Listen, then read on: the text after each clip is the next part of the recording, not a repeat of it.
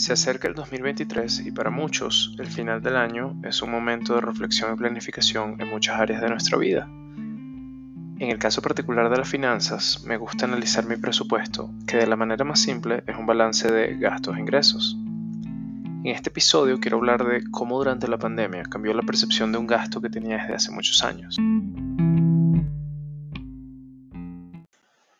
Aunque tal vez para quien me escucha sea obvio, para mí fue un descubrimiento. Voy a hablarles del pago del plan de Internet del hogar. Desde prácticamente mi infancia y adolescencia, el Internet del hogar estuvo presente. La primera vez que tuvimos Internet no podíamos usar la línea telefónica y el Internet en simultáneo. Las velocidades eran infinitamente menores a las de hoy en día y el uso era muy distinto. Hoy estoy seguro que es difícil imaginar el mundo sin Internet. En mi caso, antes de la pandemia, utilizaba el Internet para comunicarme con mi familia y mis amigos por correos o redes sociales. También lo usaba como fuente de entretenimiento en mis ratos libres. Ocasionalmente lo usaba para trabajar, y no porque no necesitara Internet, sino porque prácticamente todos mis trabajos tenían Internet disponible. Entonces digamos que el Internet del hogar era un extra. Cuando empezó el confinamiento en marzo de 2020, en la casa fuimos forzados a teletrabajar, así como le ocurrió a millones y millones en distintos lugares del mundo. Fue ahí cuando nos dimos cuenta que ese Internet que usábamos para ver videos en YouTube y otras plataformas no era lo suficientemente bueno como para aguantar dos videollamadas en simultáneo a través de Zoom. Después de dos o tres semanas, con la incertidumbre del momento, sin saber exactamente qué venía, pero entendiendo que el confinamiento iba a prolongarse, decidimos mejorar el plan de Internet. Aumentamos un gasto en un momento que no teníamos idea cuál sería nuestro futuro laboral lo hicimos porque en ese momento era nuestra principal herramienta para trabajar y mantener nuestros ingresos. En retrospectiva, fue una buena decisión.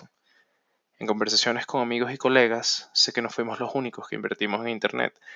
Gradualmente, casi todas las familias que tenían que trabajar o tenían estudiantes en casa tuvieron que invertir en Internet, mobiliario y tecnología. Hay un caso que para mí fue muy interesante y es el de un conocido que en vez de mejorar su plan de Internet apostó por usar el Internet de su empresa durante la pandemia. Este conocido se desplazaba todos los días a la empresa a usar el Internet. Por restricciones de movilidad y el poco transporte disponible, solamente podía trabajar unas pocas horas al día y al tener un pago que dependía de las horas trabajadas, tuvo una disminución considerable en sus ingresos. Entró entonces en una situación complicada ¿Cómo gastar en Internet o tecnología para trabajar desde casa después de semanas o meses con disminución de ingresos? No deseo juzgar al otro, pero pienso que un punto importante de esta historia es entender que un gasto puede convertirse en una inversión según cómo estos gastos impacten nuestra dinámica de vida.